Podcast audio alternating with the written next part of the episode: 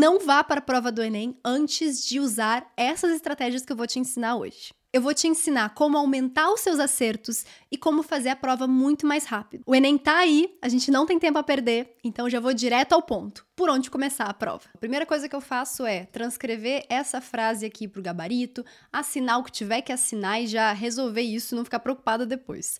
Próximo passo, quando eles liberarem, vai tocar uma sirene, os fiscais eles vão dizer, ó, oh, tá na hora de começar.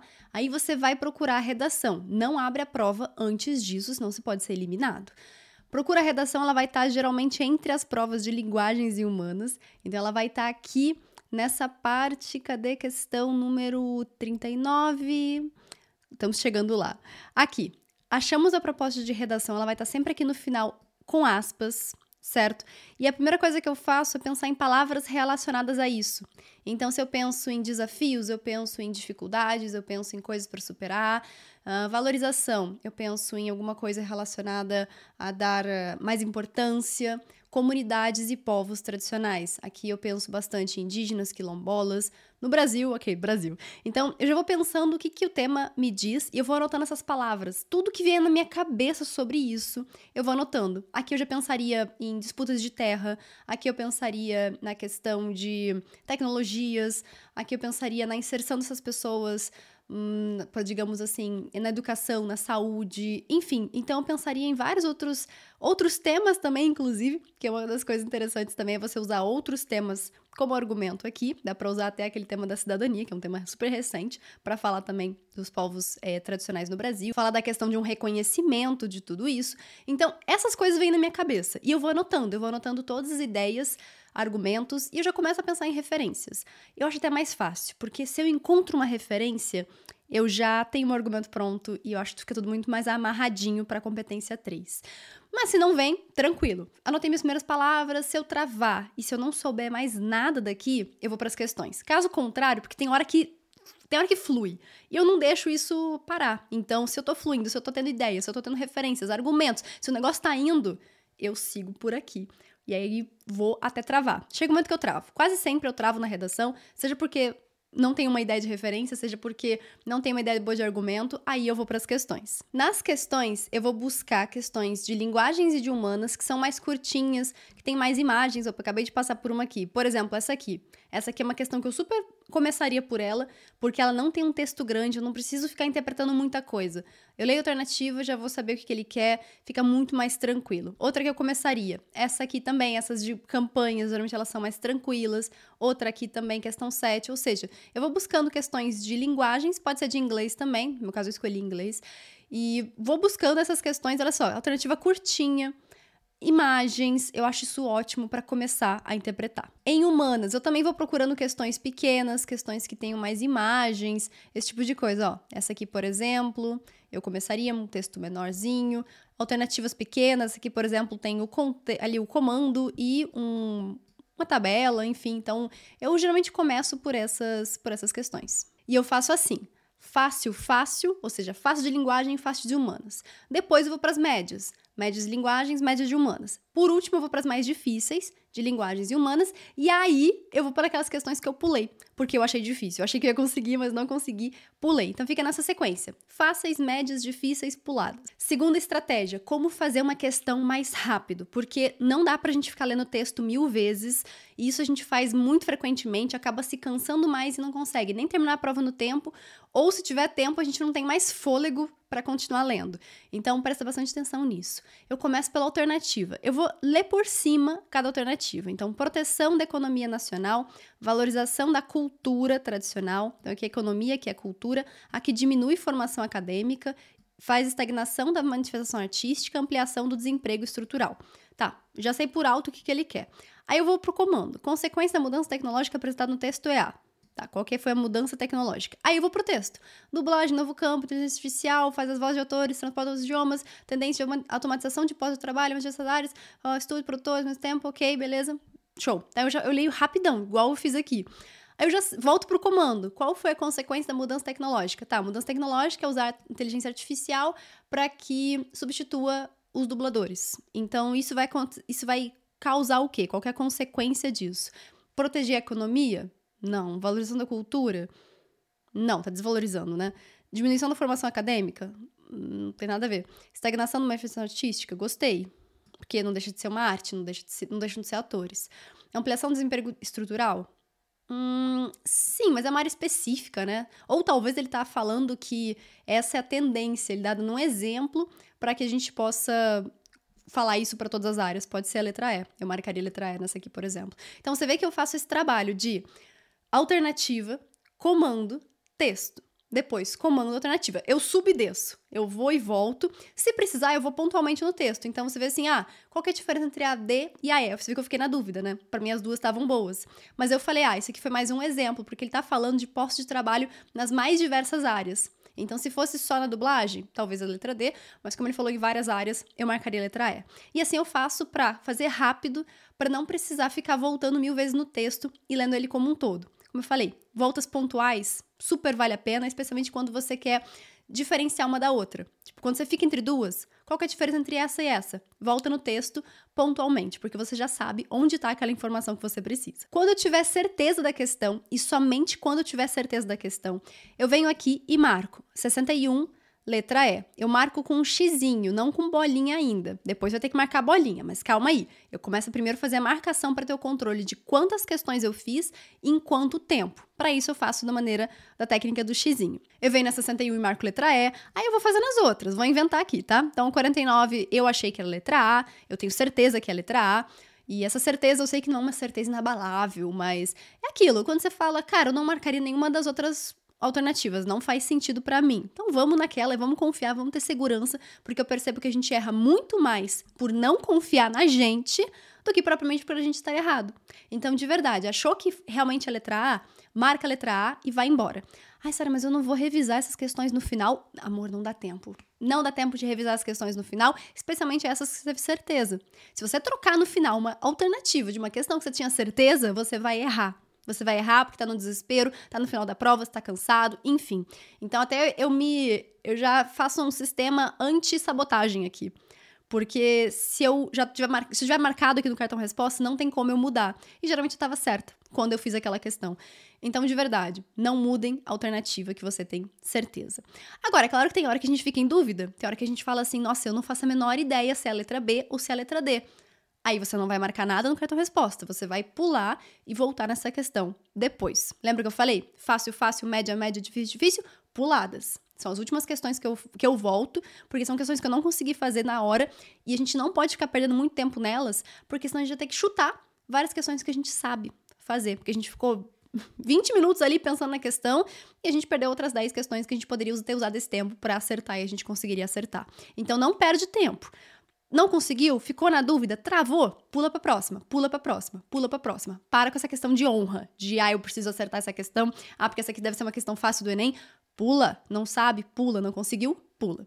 Mas o que conseguiu, o que deu certo, o que você falou, ó, cheguei nessa alternativa, é isso que eu quero marcar, já vai marcando aqui no cartão respostas xizinhos. Agora, como é que eu faço para contar o tempo? Eu venho aqui nessa parte da prova, na, na, capa da prova, e eu escrevo todo o que tem no quadro. E eu vou escrevendo aqui até chegar às 7 horas da noite. Eu vou escrevendo os horários. Aí eu faço essa, esse, essa, esse parênteses aqui para poder fazer o intervalo. Então, do intervalo entre uma e meia e duas da tarde, eu tenho 30 minutos. Nesse intervalo, eu vou querer saber quantas questões eu fiz, por exemplo. Então, eu vou anotando. Olha, Passou ali o tempo, acabou o tempo dos primeiros 30 minutos. Quantas questões eu fiz? E agora que eu venho marcando bolinha. Então eu marco bolinha, bolinha aqui também, bolinha, bolinha. Enfim, aquele trabalho mental de relaxar também, porque nesse momento você fala, cara, olha a quantidade de questões que eu já fiz, graças a Deus tá dando tudo certo, respira, bebe uma água, se tá com fome, come alguma coisa, sabe? Esse momento que eu dou aquela relaxada. E Tô aqui, tô aqui marcando as, as, alternativas, marcando aqui, marcando aqui, marcando aqui. E eu vou contando mentalmente também. Nossa senhora, meu mouse tá horrível. É, contando mentalmente também quantas bolinhas foram, enquanto eu estou fazendo, para não perder a conta, é claro, né?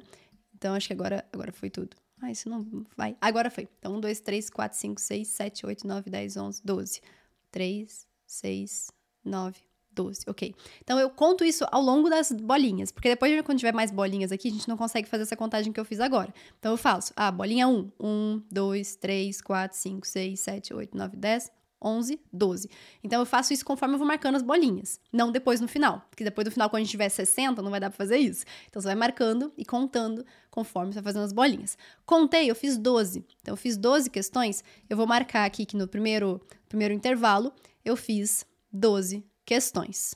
Por exemplo, Tá entendendo como é que funciona? E como é que eu faço para não me perder no tempo? Porque a gente vai intercalar a redação com as questões, como é que eu vou saber a hora exata de terminar minha redação ou de fazer a quantidade de questões? Então eu venho aqui nessa parte de novo, onde eu tenho todos os os as horários aqui marcados já, então eu já escrevi tudo. Eu vou dividir no meio, mais ou menos, até 16 horas. Então, 16 horas é o momento em que eu quero ter terminado a redação e ter feito 24 questões. São as duas coisas que eu fico bem de olho para 4 horas da tarde eu já terminei minha redação. Pelo menos assim, ela não precisa estar tá passada limpo ainda não, porque passar limpo é uma coisa que dá para fazer tranquilamente na segunda metade da prova. Mas na primeira metade da prova, que é essa parte ali até 4 horas da tarde mais ou menos, é o quando eu quero ter terminado minha redação, tipo, tá pronta, tá já feita, corrigida. Inclusive, eu gastei muito, muito, muito tempo corrigindo a minha redação. Um dos maiores erros que eu vejo a galera fazendo é fazer a redação mega rápido e tentar terminar a redação o mais rápido possível, mas tá cheio de erro, tá cheio de frase estranha, não tá uma redação bonita, amarrada. Então, ali é o momento que eu quero caprichar bastante para deixar ela bem amarradinha. E por isso mesmo eu gasto bastante tempo na redação. Vocês percebem isso? Eu tenho duas horas e meia para fazer a minha redação.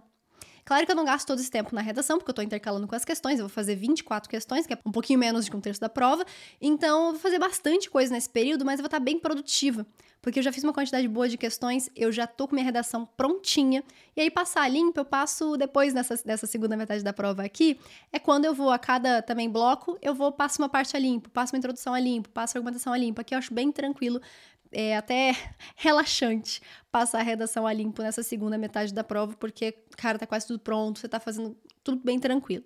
E outra coisa que eu faço também é, nessa primeira metade da prova, geralmente eu faço pingado. Por exemplo, aqui, ah, aqui eu fiz 12, aí depois eu empolguei com a redação, empolguei mesmo com a redação, tá, tá fluindo a ideia, eu tô escrevendo assim, sei lá, digamos que num bloco aqui eu fiz quatro questões. Tá de boa. E aí, como é que eu sei que eu fiz quatro questões? É porque eu venho aqui em cima e eu vou marcar as quatro, os quatro xizinhos, né? Digamos que fiz a questão 27, o xizinho, questão 42, a questão 55 e a questão 58. Aí, quando eu fiz isso e bateu o tempo de 30 minutos, eu venho aqui, faço aquelas bolinhas, que meu mouse não me permite fazer. Ótimo, faço as bolinhas, então conto um, dois, três, quatro. Show, contei quatro, marco quatro aqui e por aí vai. Aí, na, digamos que na próxima eu fiz 10. Na próxima você marca aqui 10. Até dar as 24 dentro desse primeiro período, que vai até 4 horas da tarde. 4 horas da tarde é um bom marco para você não ter pressão para fazer a redação na primeira hora de prova. Isso eu acho um completo absurdo. Não dá fazer, eu não consigo fazer uma redação nota mil em uma hora. Ainda mais com a pressão de ter que ir para as questões, então eu faço intercalado, bonitinho. E eu sei que 4 horas da tarde minha redação vai estar tá pronta, 24 questões vão estar tá prontas, e eu sigo fazendo questões. Aí depois desse período, a cada meia hora, a cada 30 minutos, eu faço 12 questões em média. Às vezes dá para fazer um pouquinho mais, dá para fazer, às vezes não consigo fazer 12, faço menos. Então tá tudo bem se nem todo 30 minutos deu 12, mas eu começo a perceber que, por exemplo, o primeiro já não deu, o segundo já não deu, o terceiro já não deu. Opa, eu preciso acelerar aqui nas questões. Parar de insegurança. Eu percebo que grande parte do tempo que a gente gasta nas questões é por insegurança. Não é por justamente na resolução das questões. Então, se eu tô atrasada com o tempo, eu falo, Sara, confia na tua resposta. Você acha que é essa? Vamos marcar. Vamos marcar vamos marcar. Mas é claro, vai chegando pro final, a gente vai ter aquelas questões mais difíceis da prova, que para mim, na parte de linguagens, é poema. Gente, poema. Senhor, eu tenho muita dificuldade em poema. E na parte de humanas, às vezes alguma coisa de filosofia, alguma que eu fiquei em dúvida, por exemplo, na parte histórica, que eu fico, cara, eu sei a teoria, mas aqui tá confuso, né? Então, digamos que, se eu pegar essa questão aqui, que Jesus é enorme, é enorme. Digamos que eu fico na dúvida entre, deixa eu ver, a letra C e a letra. Deixa eu ver. A letra A, por exemplo. Fiquei em dúvida entre essas duas. Achei as duas muito bonitas. Uma promove a melhoria da aptidão física da população, dedica mais tempo aos esportes, e a outra é facilitar a adoção da prática de exercícios com ações relacionadas à educação e distribuição de renda. Olha como as duas são bonitas. Dá para ficar na dúvida entre as duas. Então, o que, que eu faço? A primeira coisa, eu com certeza, o texto vai me dizer muita coisa, porque às vezes eu acho elas bonitas, mas elas não respondem ao comando, não é o que o texto está falando. Então, a primeira coisa que eu vejo é isso aqui. Então, ele fala aqui que é necessário desenvolvimento de estratégias que, com base na pesquisa, na prática lá, beleza, saúde brasileiros, ok. Então, o comando me disse, é necessário desenvolver estratégias que Tá, não me ajudou. o comando não me ajudou a diferenciar alternativas nesse caso. Às vezes ele ajuda. Às vezes ele vai dizer, vai induzir mais uma outra, essa aqui não ajudou. Aqui, provavelmente, o texto vai me dizer. E aí eu vou ler o texto de novo e eu vou pensar: hum, o que que faz a A tá certa? Por que, que eu acho que a A tá certa? Eu faço o contrário também. É muito legal fazer isso. Se eu marcar a letra A e a letra A estiver errada, qual seria a justificativa dela estar errada? Nossa, eu faço muito isso. Porque aí eu penso assim: ah, por que, que a A tá errada? Porque hum, não seria aptidão física? Porque não precisa dedicar mais tempo aos esportes? Hum, beleza, então a, a letra C. Por que, que a C estaria errada? Porque não é a educação? Ah, porque ele não falou nada de distribuição de renda? Não sei, não li o texto. Mas eu vou, eu vou sempre me perguntando, por exemplo, o que, que poderia estar errado nessa aqui? Se essa tivesse errada, qual seria a justificativa dessa alternativa estar errada. E é tão legal isso porque você já treinou tantas questões, você sabe as justificativas mais comuns de estarem erradas. Então você já usa elas aqui, falando, nossa, vi uma questão que estava errada justamente por causa disso. Você usa essas informações aqui, você consegue chegar na resposta. Mas não conseguir, o que, que eu faço? Um, geralmente a alternativa mais genérica, ela é a certa. De novo, geralmente, não sempre. Geralmente é mais genérica, o que eu quero dizer com isso? Se ele falar na letra A que ele quer combater a poluição. E na letra C, ele quer impedir que lixos sejam jogados nos rios. Poluição é mais genérico, tem mais amplitude de possibilidades. Quanto mais amplitude de possibilidades, maior a chance dela estar correta. É claro que eu não vou usar isso sozinho, isolado, mas em conjunto com outros raciocínios, como esses que a gente teve, ajuda muito. Outra coisa que eu faço olhar de novo todas as outras alternativas. Então, apesar de, digamos que eu não gostei da letra E, eu vou marcar um X na letra E, eu falo, cara, essa aqui não deve ser. Mas eu não excluo ela, não passo um riscão e tchau. Até porque às vezes a gente exclui por motivos errados e ela era certa e a gente fica se batendo em duas alternativas erradas, por isso que a gente não acha a alternativa certa. Enfim, então eu sempre, se eu tô travada também, eu volto em todas as outras cinco e tento achar se não tinha alguma que passou despercebido, na verdade ela era a melhor de todas. Mas se nenhuma das minhas estratégias deu certo, eu vou escolher uma alternativa e eu vou pular. Não vou marcar no cartão resposta ainda. Vai ser as últimas questões que eu vou marcar no cartão resposta são as questões que eu pulei. Mas antes de pular, eu vou falar assim: olha, eu acho que eu gostei mais da letra A. Eu vou marcar um coraçãozinho na letra A porque eu acho ela melhor. Apesar de não saber se a A tá certa, se a C tá certa, eu vou marcar aqui parcialmente a letra A, essa é a alternativa de segurança. Por quê? Porque se eu não tiver tempo para voltar no final, é a alternativa A que eu vou marcar. Eu não vou, na hora do desespero, faltando dois minutos, tentar acertar essas questões, porque aqui eu já pensei, eu já raciocinei, eu já com calma, falei: olha, eu tô em dúvida entre as duas, não sei qual que é a certa, mas se eu tivesse que marcar uma agora, eu marcaria a letra A. Essa é a alternativa de segurança, para que, se tudo der errado em relação a tempo, você já tem as alternativas todas marcadas aqui, você não vai precisar chutar questões. Essa é a nossa meta. Nossa meta não é chutar questões, é se tiver faltando tempo, a gente já marca, pelo menos com questões que a gente já leu, já interpretou, já pensou, já raciocinou. E a gente já imagina qual que a gente vai marcar. Eu faço isso também para evitar uma sabotagem, porque eu já fiquei muito tempo presa numa questão e tive que chutar outras questões que eu sabia resolver, porque eu perdi tempo demais numa questão que eu ia errar de qualquer forma, porque eu acabei errando a questão e perdi outras 10 comigo.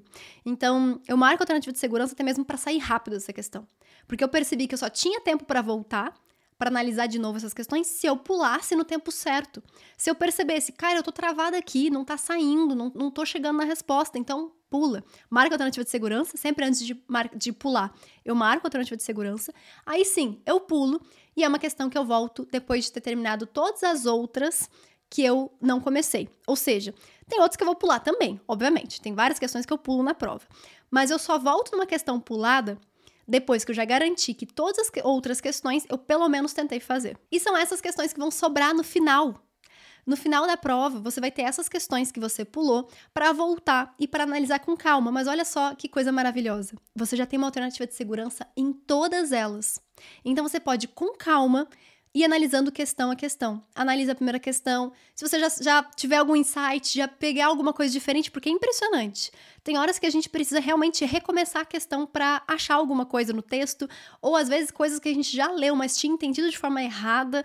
E aí, quando a gente deixa ela de molho por um bom tempo e quase que recomeça a questão no final, caramba, parece que é outra questão, parece que a, coisa flui muito melhor. E aí é o momento de eu realmente lutar por cada questão. É o momento em que eu falo, cara, eu não vou me dar por vencida, eu não vou marcar qualquer coisa, eu quero ter segurança nessas nessas respostas. E é uma coisa interessante também, dificilmente eu mudo minha alternativa de segurança. Uma outra sim, uma outra acontece eu falar, cara, eu te, acabei de descobrir uma coisa, acabei de interpretar, de ver uma coisa no texto que eu não tinha dado importância para ela e por causa disso eu quero marcar outra. Mas é uma, uma decisão racional também, é uma decisão que você tem um motivo para trocar. Você não vai trocar porque acho, acho que eu estou errado, então vou marcar outra. Confiança, galera! Confiança. Só mude sua alternativa de segurança se você achar uma justificativa para mudar. E fica na prova até o último minuto. Cara, vai ter gente que vai sair cedo? Vai. Vai ter gente que vai sair assim que der o horário de sair, que é duas horas de prova, vai ter uma galera levantando e indo embora. Cara, essa galera não terminou a prova, não dá para fazer redação em 90 questões em duas horas. Essa galera chutou tudo, deixou a redação em branco e tá indo embora, desistiu. Você não. Você vai ficar para assinar a ata da honra. No final da, da, prova, tem três pessoas que têm que ficar na sala para saírem juntas. E essas três pessoas finais, elas assinam uma ata, que a gente chama carinhosamente de ata da honra ou ata da aprovação, porque aqui a gente está lutando por cada questão. Aqui a gente não se dá por vencido, aqui a gente não desiste no meio da prova, a gente vai até a última questão, analisando, lendo, voltando para o texto, relendo, refazendo, pensando de novo, porque a gente vai ficar até o último minuto fazendo isso. No final da prova, a gente vai marcar as últimas alternativas que faltam, porque até porque o nosso cartão resposta está praticamente todo preenchido, falta uma ou outra ali. Então, quando tiver realmente acabando a prova, a gente marca ali as alternativas, seja alternativa de segurança, seja alguma outra alternativa que você achou uma justificativa para trocar. E assim a gente termina a nossa prova, no último minuto que a gente tem disponível. Um dia antes da prova começar, eu também vou soltar um vídeo aqui no canal para te dar aquela energia, aquela motivação, para te falar aquilo que você precisa ouvir para chegar na prova com mais confiança, para acertar mais questões. E após a prova, também teremos esse mesmo vídeo com outras dicas para o segundo dia, porque algumas coisas mudam bastante e eu quero te ensinar toda a minha estratégia, todas as técnicas bem práticas, bem eficientes para aumentar sua nota no segundo dia também. Então já sabe, dê o seu melhor no Enem, lute por cada questão, assina a ata da honra e traga essa aprovação para casa. Você merece muito.